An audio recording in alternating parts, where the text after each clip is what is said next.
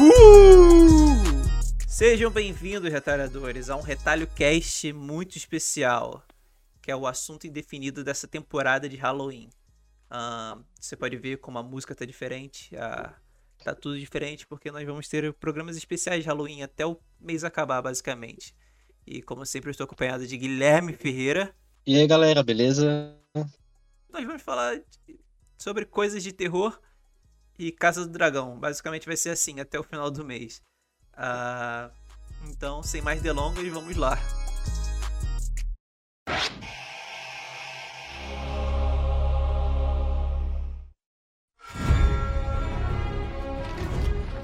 Mas primeiro, uh, não dá pra. Não dá pra começar falando só de terror, porque o que a galera realmente quer ouvir é a Casa do Dragão, então pra não desligarem o podcast já no início, Uh, vamos falar sobre Casa do Dragão, né? Que chegou no seu episódio qual? É o sétimo episódio. Chegou no seu sétimo episódio e as coisas parecem estar esquentando finalmente. Uh, Guilherme Ferreira, quais são as suas impressões sobre esse sétimo episódio aí? Ah, eu gostei bastante desse episódio. É... Acho que também colabora com aquilo que a gente já vem dizendo nas outras semanas, né? De que todos os episódios que a gente assistiu anteriormente tinham sido apenas um esquenta né, pra gente conhecer mais os personagens, a trama avançando um pouco mais rápido pra a gente é, se familiarizar com eles e agora é uma pena que já tá acabando, né? Tipo, falta só mais três episódios depois disso. Mas uh, gostei muito de, de, de, como a gente vai sentindo essa tensão crescendo cada vez mais, principalmente a, a relação entre a Rainira com a com a Alicent, né, tem nesse episódio, né, a gente vê isso cada vez crescendo, é, crescendo cada vez mais. É, finalmente eles já estão ali pra Rainira tá alinhada 100% com, com o Daemon, né, e, enfim, foi um, um, ótimo episódio. Eu vi muita gente criticando é, coisas mais banais, assim. Tipo, eu vi muita gente reclamando que o episódio foi muito escuro. Eu não achei tanto assim. É, talvez eu não sei se porque tinha uma galera assistindo pela HBO, que normalmente no canal. É, eu não sei o que acontece, essa alteração um pouco mais, mais escura, enfim, não, não me incomodou tanto não. E fico fico ainda mais ansioso para ver aí o que, que, vai acontecer nos próximos episódios. E você, Cedric, o que, que você achou ah, desse episódio? Esse negócio que, eu quero comentar. comentar eu quero comentar a respeito do que você disse sobre uh, ter sido muito escuro. Uh, aqui em casa eu assisti na minha televisão, na sala, que estava conectado ao meu notebook. E não peguei nada, cara. É, tipo, não peguei nada no sentido de nada ruim. para mim, uh, tá, funcionou a escuridão, não, fu não ficou ruim, não. Uh, eu tenho algumas reclamações pontuais desse episódio no geral, como falando sobre o episódio. Mas vou falar do que eu gostei primeiro. Aqui foi a, a, a consolidação desse conflito, né? Começou com as crianças e depois, brevemente, você viu naquele. Depois que aquele conflito estava no final, você viu os lados, né? Os lados que aparentemente vão se formar. E eu achei isso bem interessante. Né? Do conflito tá se desenhando finalmente de uma maneira uh, palpável, né?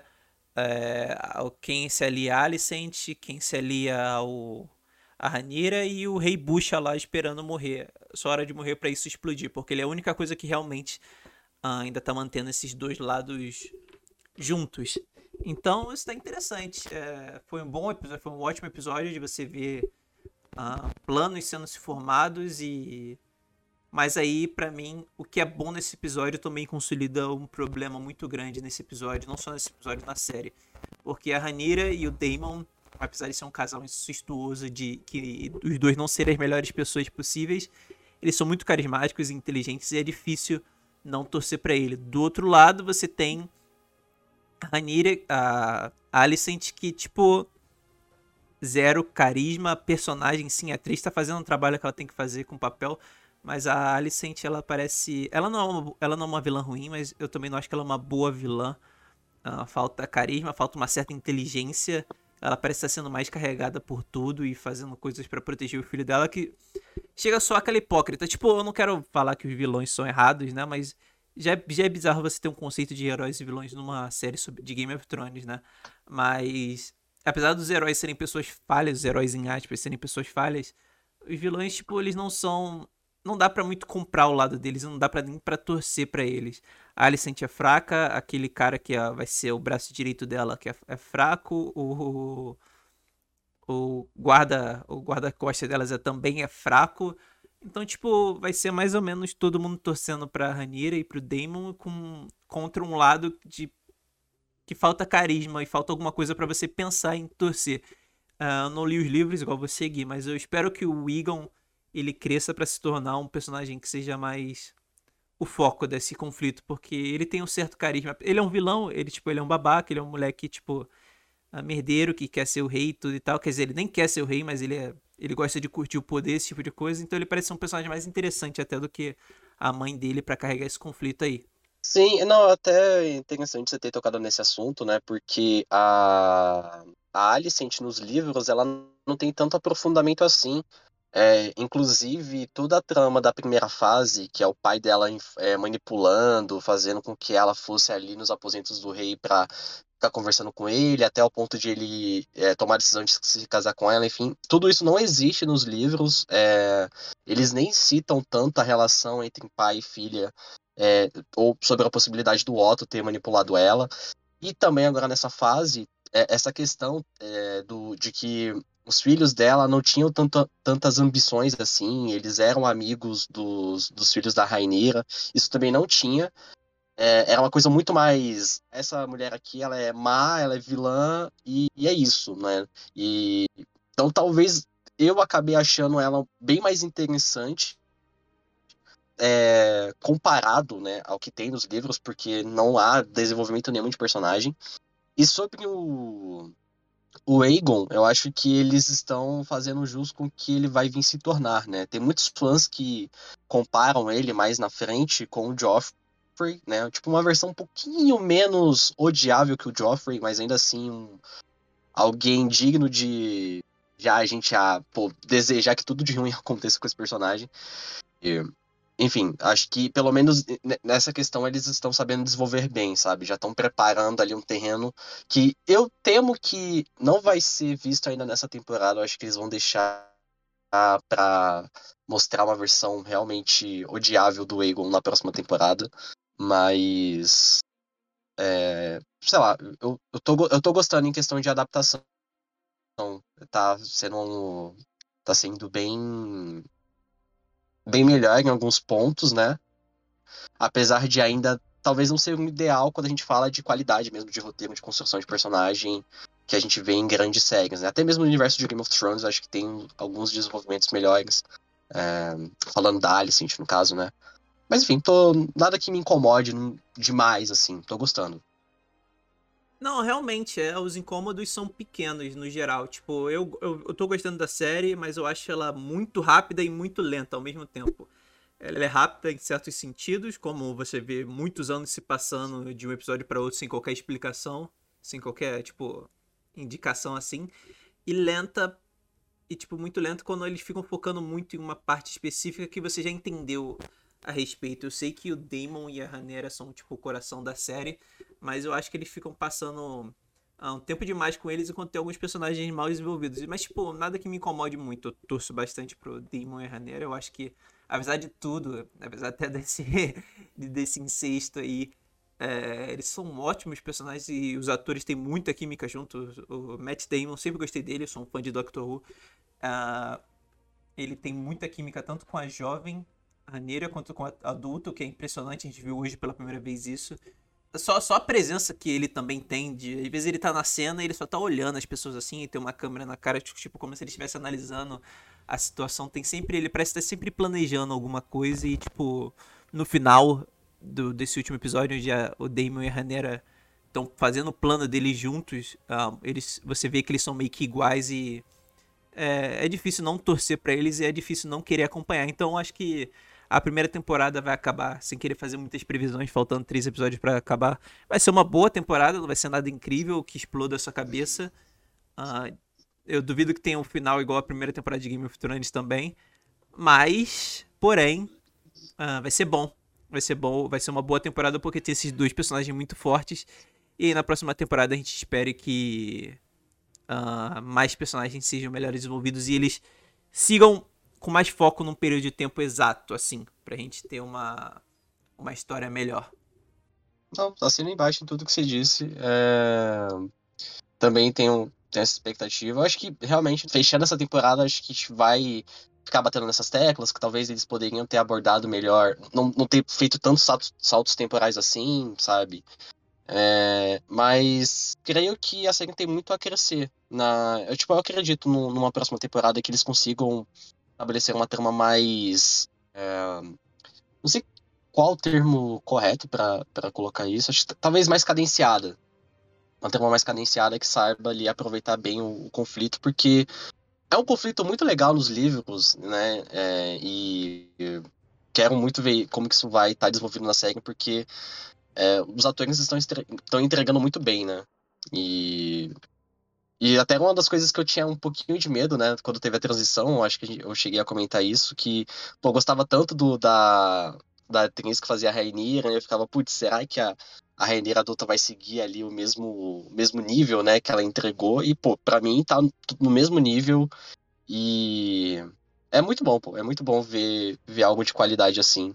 Que apesar de ter alguns poréns, assim, que a gente pode ficar falando, não compromete o geral. E é sempre um, um ótimo entretenimento no domingo à noite. Uh, voltamos ao Halloween! E. Uh, Gui, escolhe um número de 1 a 3. 1 a 3. Quer dizer, de 1 3. a 4. Escolhe um número de 1 a 4. 3. 3 ainda? Ah, então, quem a gente vai é. falar agora é sobre Smile, o filme que você assistiu essa semana. Ah, Gui, entrando nesse tema de terror já que a gente tá. Gui, o que, que você achou de Smile? Ah, um filme de terror que tá saindo nos cinemas.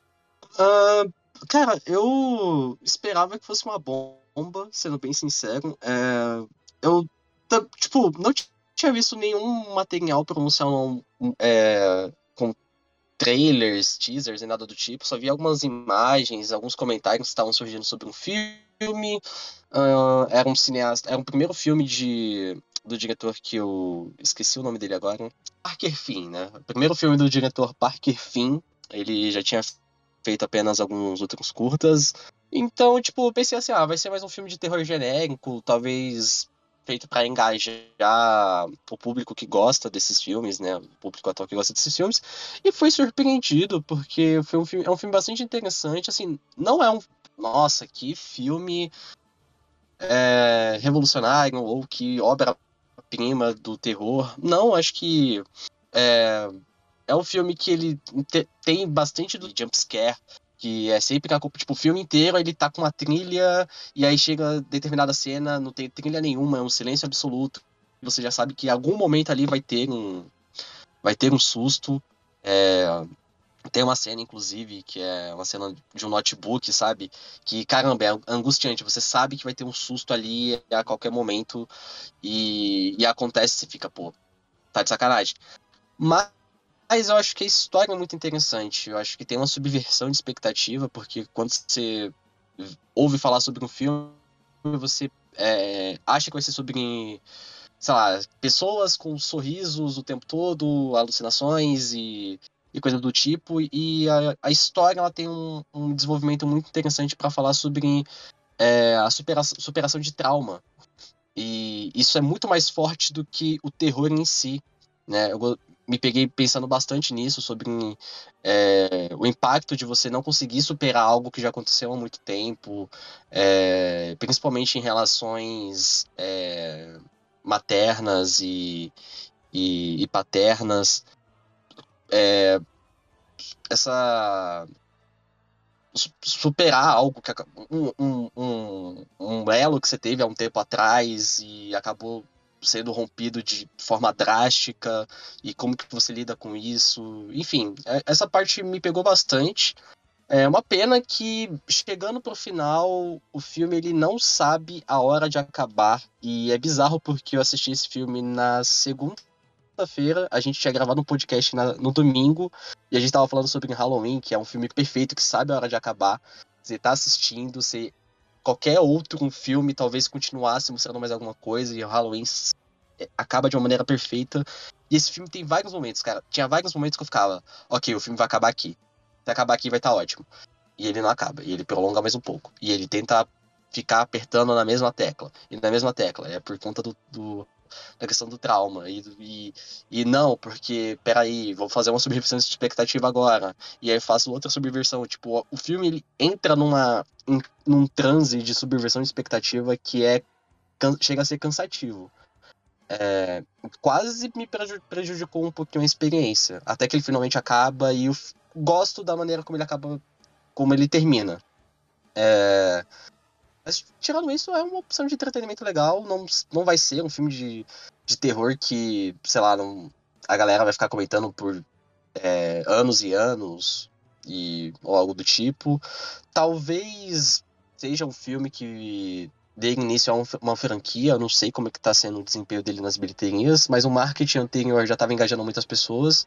É, ficarei interessado se tiver um outro filme que talvez saiba é, pegar as boas ideias desse e expandi-las e fazer algo mais bem refinado. E. Mas no geral é isso, sabe? É um filme que. Eu não sei, não tenho muitas opções de cartaz atualmente. Se fosse para recomendar alguma coisa que tá em cartaz, eu recomendaria esse filme sim. Apesar desses poréns, ele vai divertir, de certa forma. E. É isso. Essa foi minha opinião sobre o filme. Não tenho mais nada a acrescentar.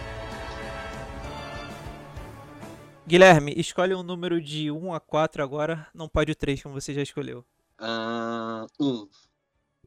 1, e esse é um tópico que você queria falar. Só estamos falando sobre coisas que você queria falar, Gui. Uh, a série Pô. do Jeffrey Dahmer saiu essa semana. Jeffrey Dahmer, o canibal americano. Uh, polêmicas na internet a respeito, mas o Gui, por algum motivo, queria muito falar de uma série que com certeza é superior, que nós dois somos fãs, acreditamos. É Mind Hunter, do excelente David Fincher. Uh, Gui, o que você queria falar sobre Mind Hunter? Cara, é...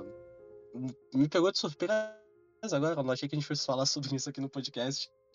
Uh, mas é porque eu vi muitas pessoas comentando sobre essa série. Eu não assisti, tá? Então posso acabar cometendo equívocos, mas é, é, não assisti no caso, né? Mas posso estar comentando algum equívoco, equívoco sobre a série, mas me pega muito sobre como que essas séries sobre serial killers acabam viralizando, né? Muito mais, às vezes, sobre um impacto de... É... Até o, o, título da série, né? Tipo, é Dahmer é, Monstro, alguma coisa assim, tipo...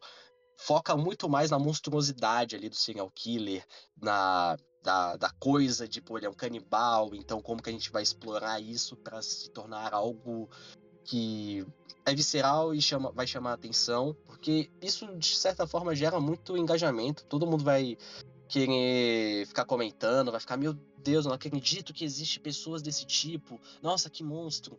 Nossa, e porque ele é um canibal, ele come gente, etc, etc. E me fez pensar muito sobre Mind Hunter, que é uma série que infelizmente talvez não, não ganhe mais temporadas. Ela foi. Teve apenas duas temporadas, também é da Netflix. Mas é uma série que me conquistou desde o do, do primeiro episódio até o último da segunda temporada. Que é como que eles pegam esses esse tema de serial killer e desenvolve de uma forma muito mais humana. É, não em, tipo, antes, né, que qualquer pessoa fique, ué, vai ficar passando pano para serial killer, etc. Longe disso, não, não, é, não é sobre isso. Mas é porque a série, ela conta a história de agentes do FBI, é, é baseado, inclusive, num, numa história real, né?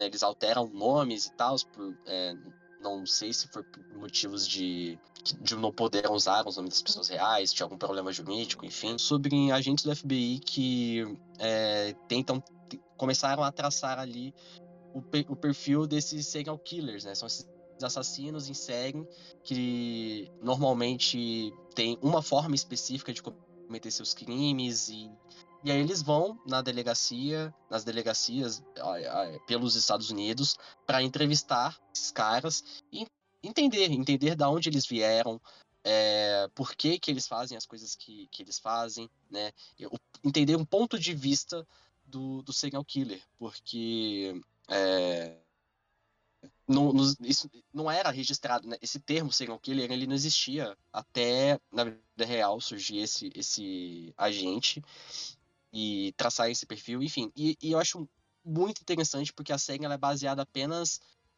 é, nesse, em diálogos. É, em nenhum momento eles mostram ali. É, quer dizer, eu posso estar equivocado agora porque faz um tempinho que eu assisti a série, mas eu não me lembro de a série ficar mostrando os crimes em si, né? Era muito mais a conversa e a investigação e é, e cara que todo cada episódio a cada detento que você via contando a sua história é, é, além de ser um show de atuação só por por você imaginar na sua cabeça ali a história que ele tá te contando é, você entra na, na, você começa a entender um pouco melhor é, essa questão da psicopatia essa essa firmeza que os serial, os serial killers eles têm e, e ainda assim é uma série fenomenal, porque ela aborda como que isso impacta a vida do, do, dos agentes. É, você, é, se sente, você se sente ali na pele daqueles caras, né? Inclusive o protagonista na primeira temporada, ele vai até, em certo ponto, ele vai até perdendo um pouquinho a, a, a o equilíbrio mental dele. É muito bem feito, uma série muito bem escrita. E, e eu acho que deveria ter muito mais valor, né? Eu sei que tipo, justamente pela série lá não ser tão impactante é, visualmente, talvez não gere tantos comentários assim, mas acho que vale. É, é, um, uma forma muito melhor de você entender como é que funciona o serial killer, como que funciona a psicopatia e, e ainda entrega também uma qualidade de roteiro, uma qualidade de atuação impecáveis, assim. E, enfim, acredito que você também tenha, não sei se tem alguma coisa para falar, Cedric, porque eu sei que você também ama essa série. Sim, eu amo a série, eu gosto bastante, tanto que eu, eu procurei o livro para ler depois, inclusive. É, eu gosto bastante de Mind Hunter, eu acho um assunto bem fascinante. E como o Gui citou, eles não mostram muitos assassinatos. Tem um que eles estão construindo, uh, eles estavam construindo né, durante a primeira temporada, que é o BTK. É o BTK, nem precisei pesquisar, me lembrei só. É o BTK, que é uma sigla para Bind, Torture and Kill, que é, é prender bind, que é você prender, tipo, é, amarrar alguém, torturar, torture, torturar, obviamente, que é matar, que é um assassino aí dos Estados Unidos que foi pego, é um serial killer dos Estados Unidos que foi pego basicamente porque ele quis, né? Porque a, ele gostava muito de se comunicar com a polícia, então eles estavam construindo essa essa jornada deles eventualmente pegarem o BTK, que é um dos grandes serial killers famosos dos Estados Unidos e não sabemos se vai acontecer, mas essa série é interessante porque ela é o Gui, como o Gui falou, né, humaniza, mas uh, ele disse não passando pano, mas uh, ah, para você entender porque esse tipo faz, faz, porque esse tipo de pessoa o que leva uma pessoa a fazer isso e talvez isso não gere muito, não gere tanta atenção de algumas pessoas, principalmente o público mais jovem que tá tão fascinado em em assistir a série de Jeffrey Dahmer, porque a série pinta esses caras como monstros uh, horrorosos, tipo, como o Michael Myers como mal encarnado. E eles não são isso. Uh, caras como Ed Camper e Jeff Dahmer, eles estão muito mais perto de mim e você, pessoas normais do dia a dia, do que do Jason ou do Michael Myers ou qualquer outro serial killer de filme que é a criação do próprio. A série faz isso. Mostra a infância desses caras, mostra. Não, não mostra a infância assim, mas mostra a entrevista dele sobre a infância dessas pessoas, sobre o que levou eles a o que eles quiser, faziam, sobre a vida normal que eles levavam Uh, eles matavam como hobby, uh, mas eles levavam vidas normais quando eles eram casados eles conseguiam esconder. Acho que é isso que a série mostra, que tipo, esses caras são muito mais perto de você do que você imagina. E qualquer um, qualquer pessoa que você conheça uh, poderia, pode ser um serial killer, porque eles sabem se esconder, eles sabem agir. Então, isso foi sempre a parte interessante da série, porque são pessoas comuns, pessoas que podem, até mesmo como o Ed Camper, que é um dos personagens que eu gosto muito nessa série, que ele para ele reflete, ele entende porque ele fazia o que ele fazia, que era por causa da mãe dele tudo e tal, ele entende perfeitamente a situação dele, só que ele ainda fazia porque ele tinha uma compulsão por assassinato. E é isso, são pessoas, são pessoas, humanos de verdade, é algo que você não pode afastar e é algo que você tem que ficar atento a respeito de de como a sociedade no geral funciona, ter atenção com crianças, proteger as crianças, uh, mentalmente, tudo e tal, e é algo que. Mas sei lá, a galera tá interessado mais no, no, no cartunesco, na, no cara que é o puro mal, que é fascinante, porque ele é um ser único. E. Desculpa, sobre se ele é o sobre serial killers no geral, não tem nada de muito único a respeito deles. Por mais bizarro que eles sejam, existem vários por aí. E sempre existiram e a série se fazia isso. É quase mundano. E é um problema que ninguém tentava parar. E esse, esse era todo o aspecto da série. É um problema que eles vão parar. Uh, por isso começou o perfil, por isso que eles criaram a, pa a, palavra serial killer e por aí vai. É um problema que com um pouco de atenção eles poderiam parar e até prevenir uh, coisas de acontecerem assim no futuro. Então, como Gui falou, é uma pena essa série não ter tanto reconhecimento como merece, porque é um assunto importante, é um assunto fascinante e né, a gente nem precisa comentar sobre a direção insana que a série tem e sobre as atuações. O trio de protagonistas são três atores uh, ótimos. Então, fica aí a nossa recomendação. Uh, alguém queria fazer um retalho que eu recomendo, mas eu acho que uma conversa entre nós dois uh, su soa melhor para indicar essa série. Até porque é um, tem algumas cenas que são bem tensas, então acho que cai como uma boa série de Halloween também. Gui, dois ou quatro? As quatro. Quatro? Ah, finalmente caímos em algo mil. Ah, o filme de terror que eu queria recomendar essa semana, essa primeira semana aí, da semana do Halloween, abrindo o Halloween aqui do retalho, é o filme Suspiria. Suspiria original, ah, o filme do cineasta italiano. Eu vou pesquisar aqui. é o Dario Argento? É Dario Argento, isso mesmo. Suspiria original, uh, 1977, Dario Argento, filme italiano. Uh, filme que você já assistiu, né, Gui? Porque você foi numa cabine de Suspiria, da cabine do remake, que eu não consegui assistir ainda pra, pra, fazer o podcast, mas eu queria muito assistir pra falar sobre os dois aqui, mas a gente só vai falar sobre o primeiro. Só vi o remake, eu não vi o. Ah, não cheguei a ver o, original? clássico. Hum, que pena. Não vi o original. Então fala sobre o original e você fala sobre o remake e a gente tira logo isso da, de agora, mas uma hora e meia, uma hora e quarenta, na verdade, é um filme bem curto e é incrível. Uh, é genuinamente incrível. Uh, eu nunca vi um filme de terror tão colorido quanto esse. Lá, tipo, uh, tem umas, um, um, uso de cores muito interessante. Uh, quase, quase, é quase tipo um sonho, ou algo que não parece real o filme. Porque Tipo, dos sets mesmo, tem uma sala completamente vermelha, um corredor que é completamente vermelho, tem um quarto que é azul e depois uh, em, alguma, em uma cena de assassinato tem tipo uma explosão de cores porque a mulher tá em cima de um vidro meio amarelo e tem uma mistura de uma luz neon azul com vermelho. É um filme muito bonito de você olhar. Basicamente não tem história nenhuma, uh, diferente do seu remake. Uh, é sobre uma menina que vai estudar, uh, vai estudar para ser uma bailarina numa escola no exterior, numa escola de dança no exterior, e coisas estranhas acontecem até que o filme acaba. é basicamente isso. Sem dar muitos spoilers, quer dizer, o Gui, o Gui vai falar sobre o remake, então vai ser dando muitos spoilers. Mas sobre bruxas, o filme, então. Uh, e é muito interessante, visualmente incrível. Tem quase nenhuma história, mas tipo, progride de uma maneira bem interessante. Uma hora e quarenta é bem rapidinho, então você não chega a ficar entediado, é muito bonito de olhar. E tem um terrorzinho aí que funciona. Apesar de ser 77, tem algumas coisas interessantes que dão um certo susto. E tipo, uh, claro que a falta de história, para mim, principalmente para mim, que sou uma pessoa que é muito ligada a histórias, uh, faz uma falta. Mas é uma boa, é uma boa, é uma boa, uma boa diversão de Halloween. para abrir o Halloween, então, esse filme mais antigo, clássico, tem essa vibe aí muito forte. Então, Uh, fica a indicação, tem no Prime Video. Uh, se você quiser assistir uma hora e 40 assim, de um filme de Halloween bem rápido, fica a minha indicação do Suspiro original. E Gui, você assistiu o remake em 2018? Inspira, Foi em 2019. É...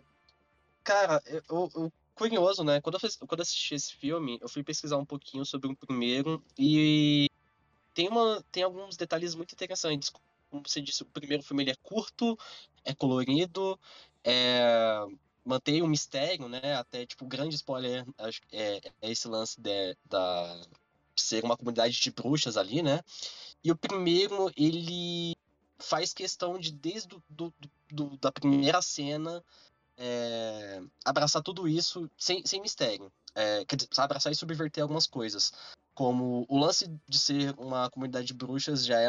Logo na primeira cena eles já revelam que a escola de, de, de bailarinas é uma comunidade de bruxas, só que você não sabe muito bem que tipo de bruxas é, elas são. Então, o filme ele vai trabalhando esse mistério de é, será que são bruxas mais no sentido caricato, no sentido demoníaco? É, quais são as intenções delas? Quais são os planos? O que, que elas estão tramando fazerem? O filme vai é, desenvolvendo isso através de detalhes, através de movimentos. Ele usa bastante a dança para poder contar a história. Isso foi uma das coisas que quando eu assisti, é, eu demorei pegar um pouco tipo, eu não tava entendendo o que, que significava ali a, a coreografia, mas aí depois eu reassisti, faz um, acho que 2020 eu reassisti no, no Prime, e já com o filme todo montado na minha cabeça, as coisas faziam mais sentido, e não é um filme colorido, ele é o oposto, é um filme com as cores, com cores mortas, é um... É, o começo é meio preto e branco, mas aí depois quando vai para a escola de, de balé é sempre um tom é, no, é tipo como se fosse um bege meio morto assim a, o, quando aparece o vermelho o vermelho é sem vida é aquele vermelho mais escuro é, é um filme morto no, no, sentido visual, mas que isso vai criando uma sensação de angústia, sabe? É um terror muito mais de. Você se sente agoniado vendo o filme. É um filme muito pesado, é longo também. Ele tem acho que duas horas e meia, duas horas e quarenta, alguma coisa assim. E por ser longo, tipo, e, e, e, isso é interessante porque geralmente tem alguns filmes que a gente fica é, tipo, pensando, poxa, esse filme é, não sabe a hora de acabar, a gente estava até falando sobre o Sorria, é um filme que acaba se estendendo demais, às vezes é meio tedioso ver um filme longo. E nesse, nesse caso aqui, ele usa da duração como tortura literal. É proposital ele ser longo, porque você fica ali imerso o tempo todo, você quer que tudo aquilo acabe, porque quando vai mostrando mesmo o que são essas bruxas, o que elas fazem, é de um. de um. uma coisa visual tão chocante, é tão angustiante e vai piorando cada vez mais e cada vez mais. Eu lembro que, tipo, no cinema, a sensação era, tipo. Eu lembro quando eu saí da sessão, eu saí mal. Eu acho que poucos filmes me, me, me fez sair assim, eu saí muito mal. Eu fiquei pensando bastante sobre o filme, sobre o impacto que ele estava me causando. É... Mas cara, é, é, uma, é, é, uma experiência muito, muito boa. De vez em quando eu, eu, recomendo alguns amigos meus assistirem esse filme, tipo, alguém tá me falando alguma coisa de filme de terror, eu fico, cara, assiste Suspiro e tal. É, geralmente ninguém assiste porque é um filme muito longo, mas aí tem alguém lá na minha casa, eu mostro um filme e fala, cara, vê esse filme. E a pessoa sai impactada também. É um filme muito bom. É, não vi o primeiro, mas eu vejo muitas, muitas pessoas falando que esse filme ele é meio que um exemplo de como se faz um remake, porque ele pega a ideia do original, ele pega elementos do original e cria algo novo em cima, apesar de a história em si é a mesma. Mas tem muito mais camadas, é um filme atualizado, ele discute é, muitas coisas interessantes ali, principalmente em questão é, da do, dos, do, do abuso é, feminino, né, com, do, do, abuso que, que as, bailarinas, as, bailarinas, sofrem e enfim, é um, é um ótimo filme, é um ótimo filme e eu fiquei interessado de ver o primeiro agora só porque a gente está falando sobre esse tema para fazer uma comparação melhor com os dois sobre no futuro.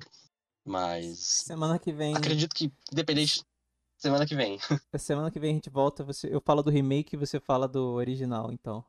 Cada um não viu o filme que perfeito, o outro viu. Perfeito, ah, mas eu, eu achei bem interessante sua análise e me deixou mais empolgado ainda de ver. Eu já estava bem empolgado para ver.